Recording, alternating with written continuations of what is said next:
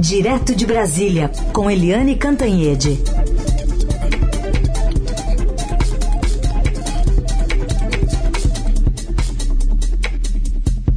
Oi, Eliane, bom dia. Bom dia, Raíssa e Carolina, ouvintes. Oi, Eliane, bom dia. Vamos começar falando então sobre o ministro Ricardo Salles, que depois do início dessa operação da Polícia Federal, né, fazendo buscas não só no Ministério, mas em outros endereços dele, que foi até o prédio da Polícia Federal acompanhado de um assessor armado, militar da reserva. Pois é, o Ricardo Salles, quando, a, enfim, quando explodiu a operação da Polícia Federal, tanto na, nos endereços residenciais quanto no escritório de trabalho dele, ele tomou duas providências. Primeiro, correu no palácio para conversar com o presidente e chefe Jair Bolsonaro. Segunda, foi na uh, Polícia Federal, na Superintendência da Polícia Federal em Brasília, e ele estava com esse assessor que é um, um militar da reserva que estava armado. O Ricardo Salles anda com segurança porque ele se diz ameaçado. O fato é que agora ele está ameaçado por coisas bem complicadas, porque foi uma operação da Polícia Federal é, autorizada pelo Alexandre de Moraes, que é ministro do Supremo Tribunal, e tem como base denúncias feitas pelos Estados Unidos oficialmente. Essas denúncias foram encaminhadas entre o fim de 2019 e início de 2020 para o próprio IBAMA. E o IBAMA fez a mesma coisa que o governo Bolsonaro fez com a vacina da Pfizer. Deixou para lá, deu de ombros, até que a embaixada dos Estados Unidos em Brasília relatou o caso diretamente à Polícia Federal. E o caso é, a madeira que chega nos Estados Unidos, ela está com uma documentação precária precária. E a Polícia Federal confirmou que essa documentação é, num linguajar bem popular, fajuta. É, isso acontece porque é, o governo Bolsonaro, logo no início, logo que tomou posse, acabou com a necessidade de guia de exportação. Então basta o registro da origem da madeira e tem muita fraude nesse, nessa origem, se é de local que pode ser retirada, se não é, se está na quantidade é, legal ou não. É, além disso, além desse registro, tinha a guia de exportação, que foi simplesmente limada, eliminada no governo Bolsonaro. Isso transformou a vida dos madeireiros ilegais, ou seja, dos grileiros, dos criminosos, das quadrilhas, muito mais fácil. E os Estados Unidos é que acenderam um sinal vermelho. É, segundo Alexandre de Moraes, né, também foi descoberto pelo COAF, que é o órgão de inteligência financeira do governo, uma é, movimentação atípica de 14 milhões de reais entre 2012 e 2020 de um escritório de advocacia do qual é, Salles é sócio em 50%. Enfim, é, a coisa está toda muito complicada e não foi por falta de aviso. Essa operação da Polícia Federal, que aliás não passou pela PGR, pelo Procurador-Geral da República, uh, o Augusto Aras, ela, enfim, dá duas más notícias para o presidente Bolsonaro. A primeira é que ele não tem mais como dizer, olha, não apareceu nenhum escândalo de corrupção, olha, não tem escândalo de corrupção no meu governo. Agora, além dos filhos, das rachadinhas, do Queiroz, etc., tem uma questão de governo. A segunda questão é que a má notícia é que a Polícia Federal é, continua independente. Ah, o Bolsonaro vem sendo inclusive investigado pelo Supremo pela denúncia do ex-ministro da Justiça, Sérgio Moro, de que o Bolsonaro queria é, manipular politicamente a Polícia Federal. E a, a Polícia Federal dá uma manifestação clara de independência quando mexe com o ministro e o ministro que é o queridinho do presidente. A gente lembra que o Ernesto Araújo caiu, do Itamaraty, que o Pazuello caiu da saúde, mas que, apesar de todas as denúncias, investigações, suspeitas e todos os erros absurdos do Ricardo Salles, ele continua firme e forte. Por quê? Porque o presidente Bolsonaro gosta dele, porque ele faz exatamente a política que o Bolsonaro quer aplaude e se identifica no meio ambiente, uma política que é rejeitada pelo mundo inteiro, literalmente. Enfim, essa história cresce, essa história deixa o governo acuado e vem no momento de grande fragilidade do presidente, é, despencando nas pesquisas, as mortes da Covid disparando, CPI, é, o mar não tapa peixe e a situação política não tapa Bolsonaro, agora com o seu ministro queridinho Ricardo Salles no alvo da Polícia Federal e do Supremo Tribunal Federal. Muito bem. Eliane, vamos falar agora do outro, talvez queridinho ainda, um ex-ministro da Saúde, o Eduardo Pazuello, é, que ontem prestou depoimento à CPI da Covid, primeira dose, segunda dose daqui a pouco, e que tentou ali, todo, de todo modo, blindar o presidente da República. Vamos até, para você comentar, colocar um trecho aqui para ilustrar um desses momentos, quando o relator Renan Calheiros perguntou se o Pazuello e o presidente Bolsonaro tinham o mesmo entendimento sobre a forma de agir na pandemia. Renan questionou ainda se Pazuello recebeu ordens para mudar algum procedimento e o ex-ministro então tirou a responsabilidade de Bolsonaro nas decisões do governo. Em momento algum, o presidente da República me orientou, ou me encaminhou, ou me deu ordem para fazer nada diferente do que eu já estava fazendo. Nada, absolutamente nada. Então havia convergência das posições das minhas ações, das minhas medidas, das estavam, posições defendidas pelo presidente da República. As decisões, senador, posições. as minhas posições não eram contrapostas pelo presidente. Eu acho que essa é a resposta exata. As minhas posições como ministro e as minhas ações nunca foram contrapostas pelo presidente, para deixar bem claro. E a Marta Klein já aproveita para perguntar se é obrigatório dizer a verdade. O pessoal jura dizer a verdade. O que, que vai acontecer com esse pessoal que mente, hein, Helene? A Marta também pergunta isso. Olha, é, é, inacreditável, né? É inacreditável porque a gente já dizia nas entrevistas do Pazuello, general da Ativa, que ele mentia. Ele, por exemplo, teve uma cara de pau de dizer é, numa entrevista que foi o governo federal que financiou toda a pesquisa, a produção, a fabricação da Coronavac. O, o governador João Dória de São Paulo quase teve uma síncope naquele dia.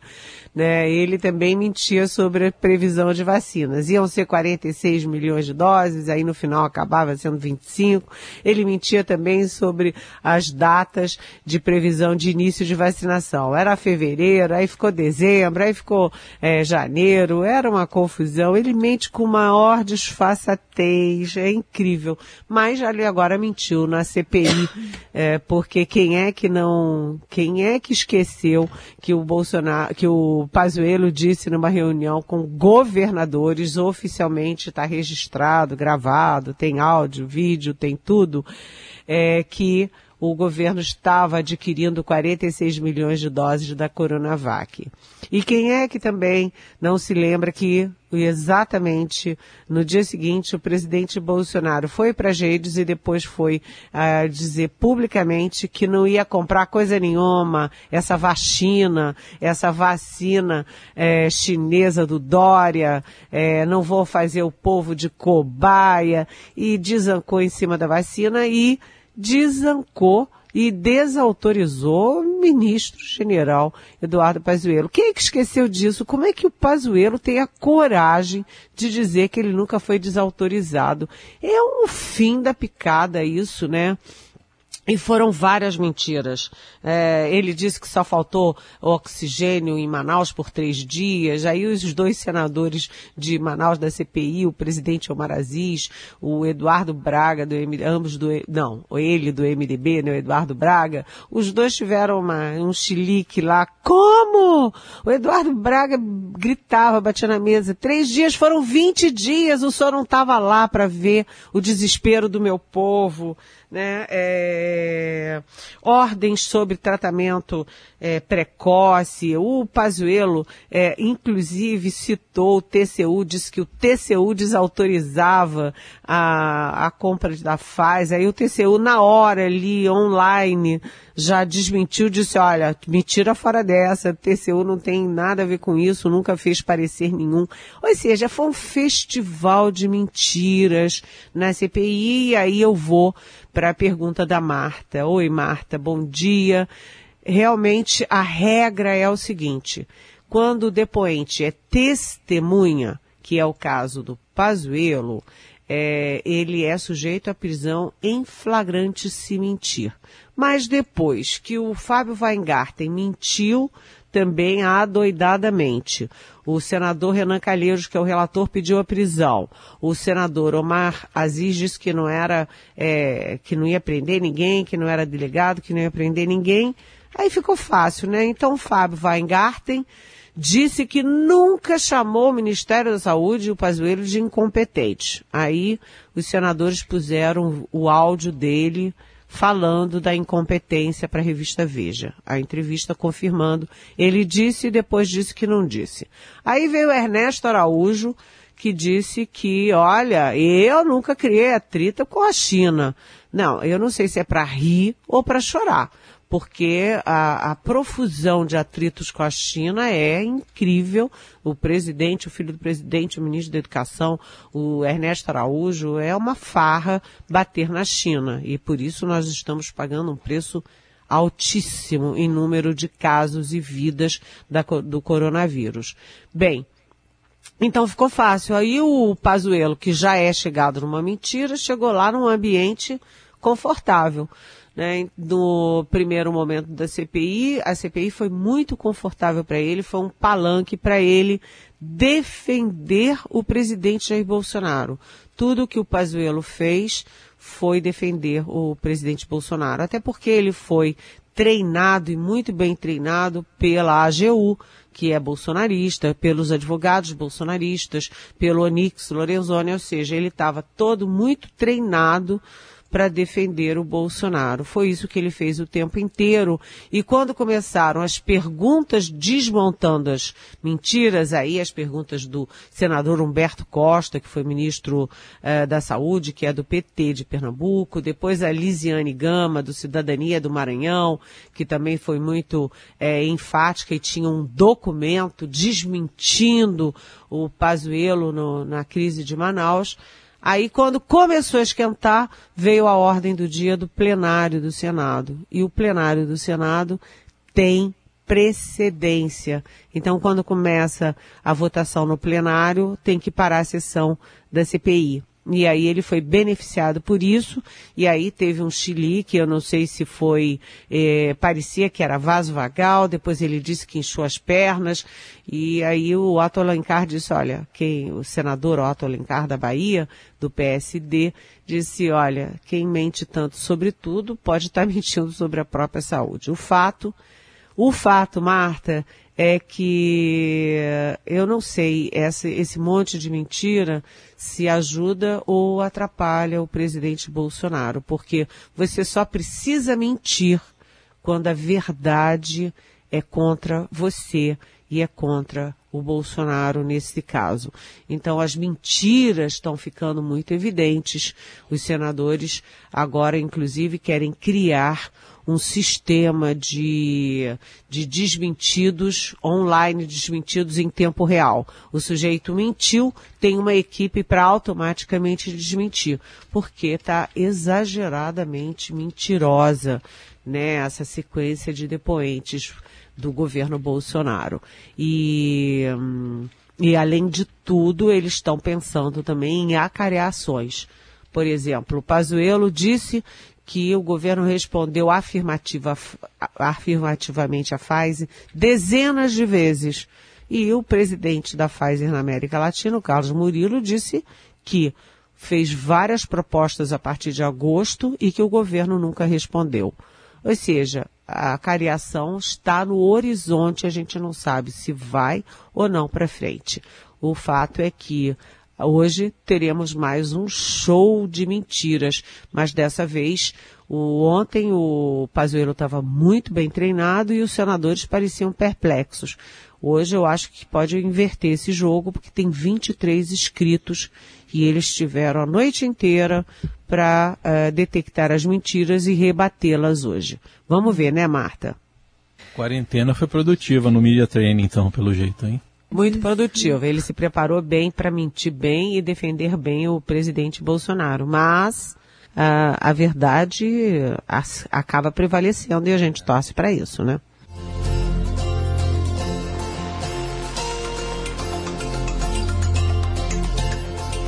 Se você pudesse me dizer, se você soubesse o que fazer, o que você faria, aonde iria chegar?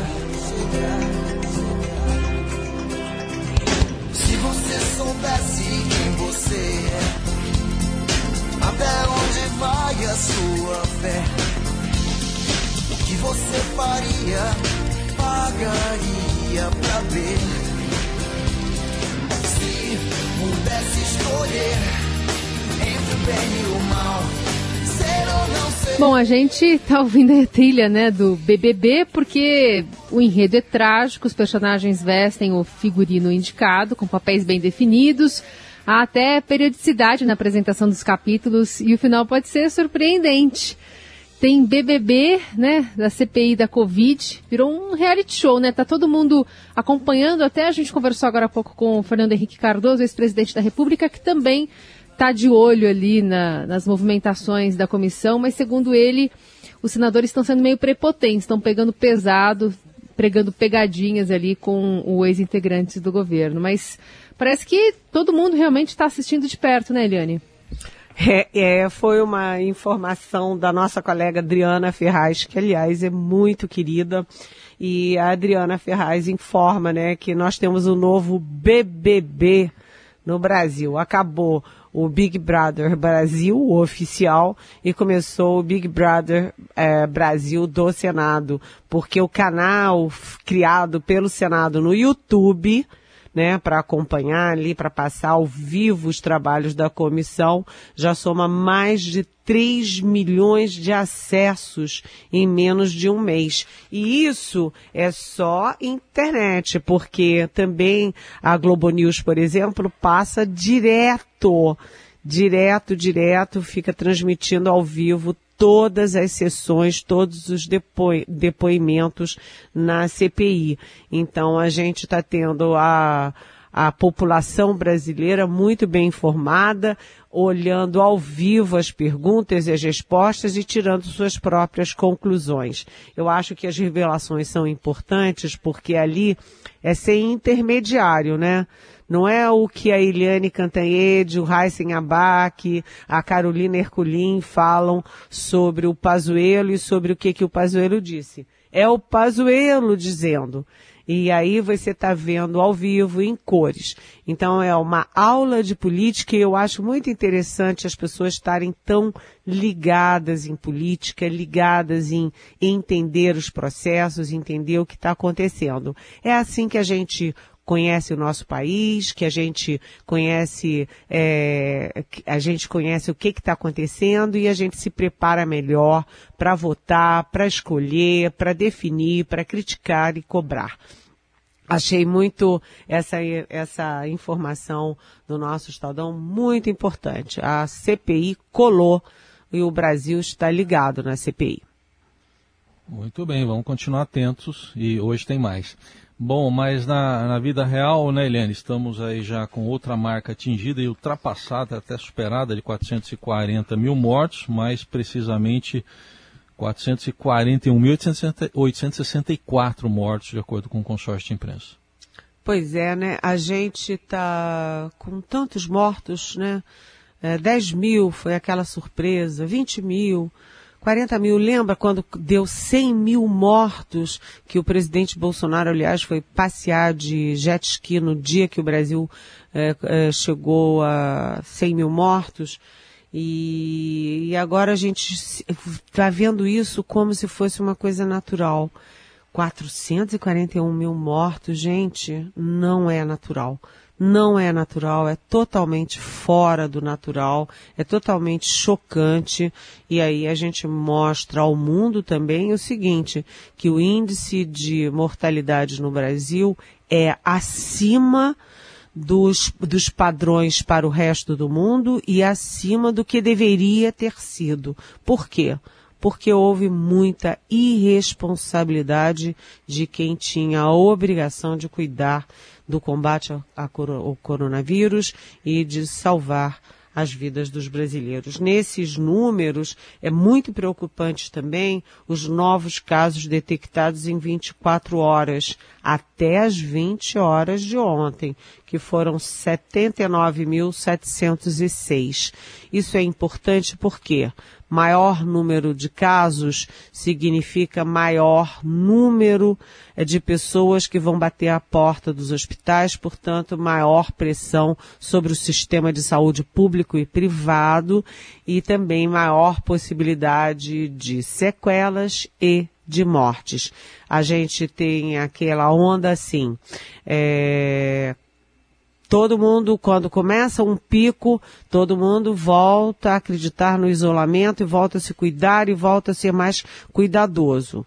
Aí começa a cair o número, começa a melhorar um pouco, todo mundo relaxa o isolamento, relaxa os cuidados e aí volta o pico. Então já há aí o temor de uma terceira onda. Eu estou muito apavorada, apesar de já ter tomado as duas doses, porque a situação é instável. Primeiro estacionou em alta, né? Tem uma estabilidade com números muito altos, não é aquela estabilidade com número baixinho.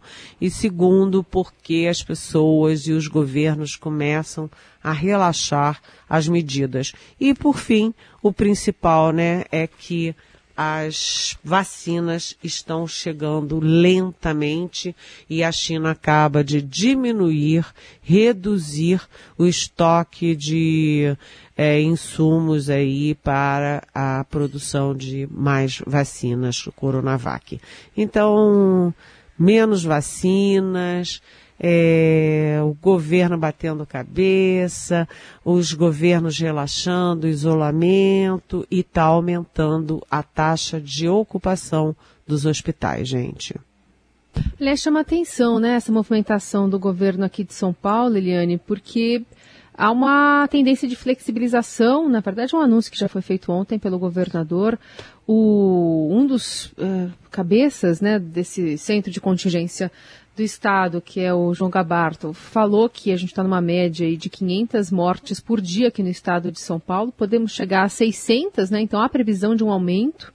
Mas todos acreditam num um bom comportamento da população usando máscaras para permitir, por exemplo, maior circulação de pessoas, né, de até 60% de ocupação nos estabelecimentos comerciais.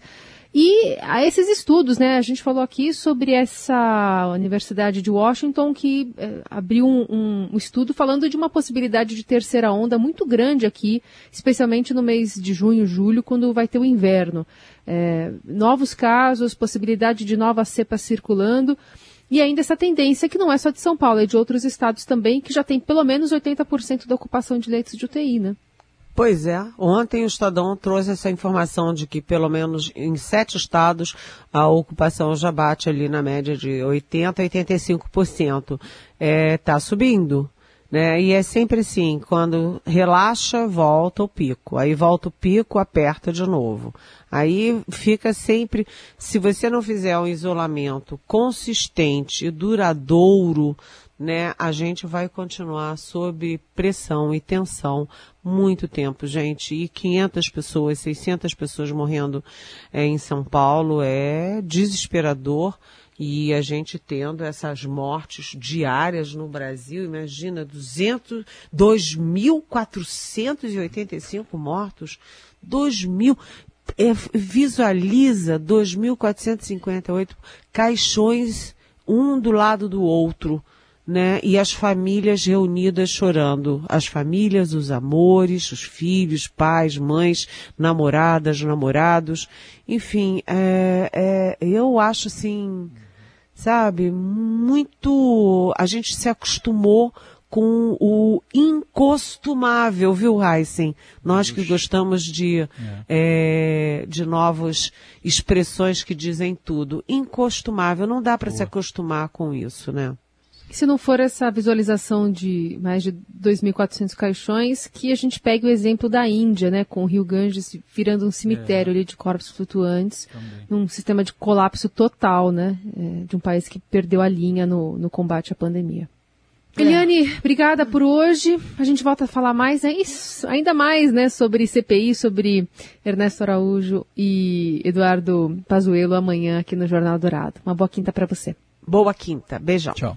Vivemos em constante transformação e para ajudar as empresas a estarem conectadas com pessoas, nós criamos o Estadão Blue Studio, uma nova operação dedicada para criar soluções publicitárias inovadoras e orientadas à performance. O Estadão Blue Studio entrega projetos customizados, branded content, publicações e uma série de eventos consagrados pelo mercado. Não importa o tamanho do seu desafio, para nós sempre existe uma boa solução. Estadão Blue Studio, conteúdo de alta performance.